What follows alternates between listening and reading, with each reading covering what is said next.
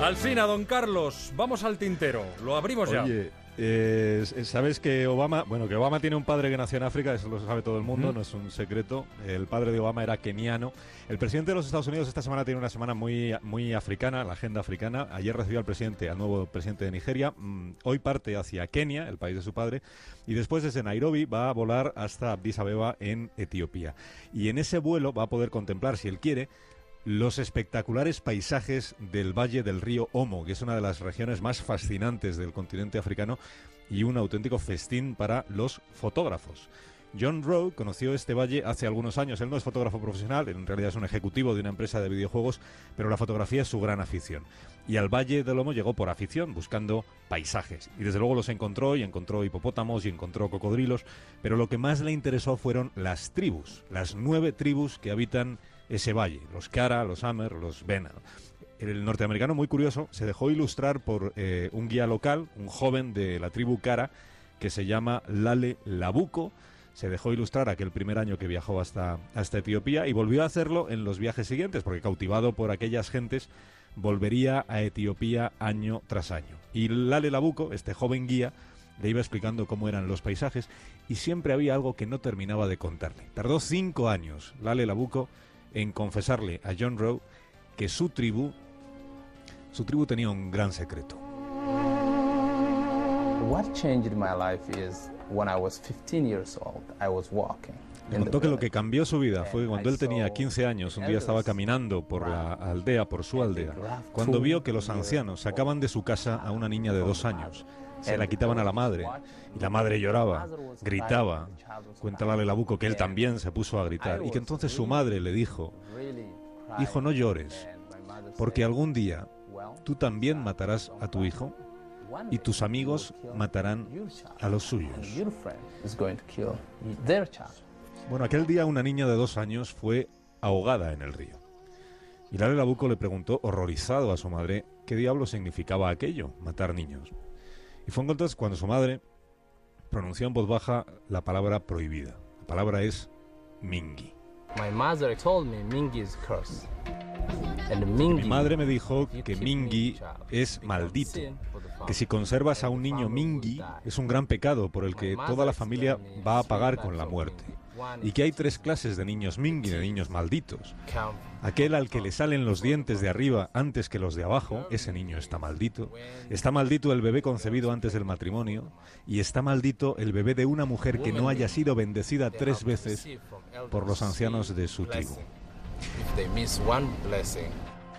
Lale Labuco tiene hoy 33 años, compartió con el, con el americano John Rowe el gran tabú de su tribu él mismo descubrió que había tenido dos hermanas mayores que fueron asesinadas porque los dientes de arriba le salieron antes que los de abajo.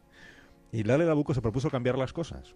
Se ofreció primero a llevarse él a los niños Mingi, lejos de su aldea, a una casa de acogida que John Rose se ofreció a financiar. Así pudo salvar algunas vidas de bebés moribundos que habían sido dejados entre matorrales para que murieran. Pero él quiso ir más allá. Él quiso salvar a todos los que pudieran nacer en adelante.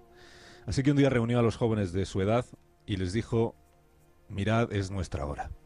Protejamos a nuestros hijos. Y lo que Lale Labuco descubrió ese día es que a los jóvenes de la tribu también les parecía muy cruel acabar con la vida de los niños por muy malditos que estuvieran. Y lo que descubrió después, hablando con hombres adultos, es que casi todos ellos llevaban en su conciencia como una losa la muerte de alguno de sus hijos. Y eso convenció a Lale Labuco para dar su último paso, que fue reunir a los ancianos de la tribu y pedirles que cambiaran la costumbre, que probaran a dejar crecer a los niños supuestamente malditos para que fuera Dios, si realmente los quería fuera de su mundo, quien encontrara la manera de eliminarlos. Les dijo, lo que hacemos está mal, en nuestro interior sentimos que está mal, y sin embargo nosotros no somos malas personas. Hace ahora tres años, el Consejo de Ancianos de la tribu Cara reunió a todas las familias para comunicarles una noticia. La noticia fue que la tradición de matar a los niños mingis en adelante quedaba derogada. Toda la tribu recibió ese cambio con alivio, pero también con un cierto miedo, por si Dios, sintiéndose discutido, se enfadaba con la tribu. Y entonces, cuenta la Lelabuco, entonces empezó a llover. The rain is blessing in my culture. So rain is God. Dice, la lluvia es una bendición en mi cultura, porque la lluvia es Dios.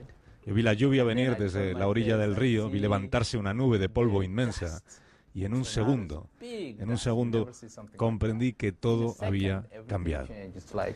Que había cambiado una costumbre milenaria, porque ese cambio que había decidido la tribu, conforme a las creencias de los Kara, estaba siendo bendecido por el propio Dios. Homo Child, los niños del Valle de Homo, la infancia del Valle de Homo, es una organización que ha creado John Rowe con Lale Labuco y que provee de recursos y de educación a los menores de esta región fascinante del sur de Etiopía en África, que mañana va a sobrevolar el presidente Barack Obama.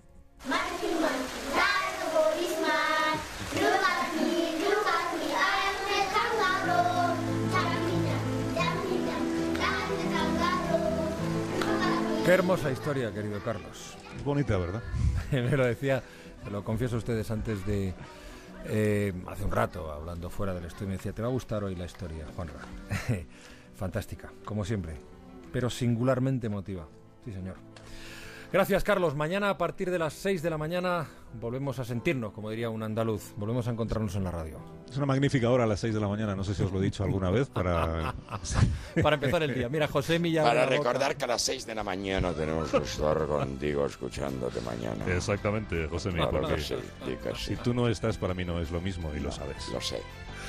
Adiós, Carlos. Hasta mañana. Hasta mañana. Adiós.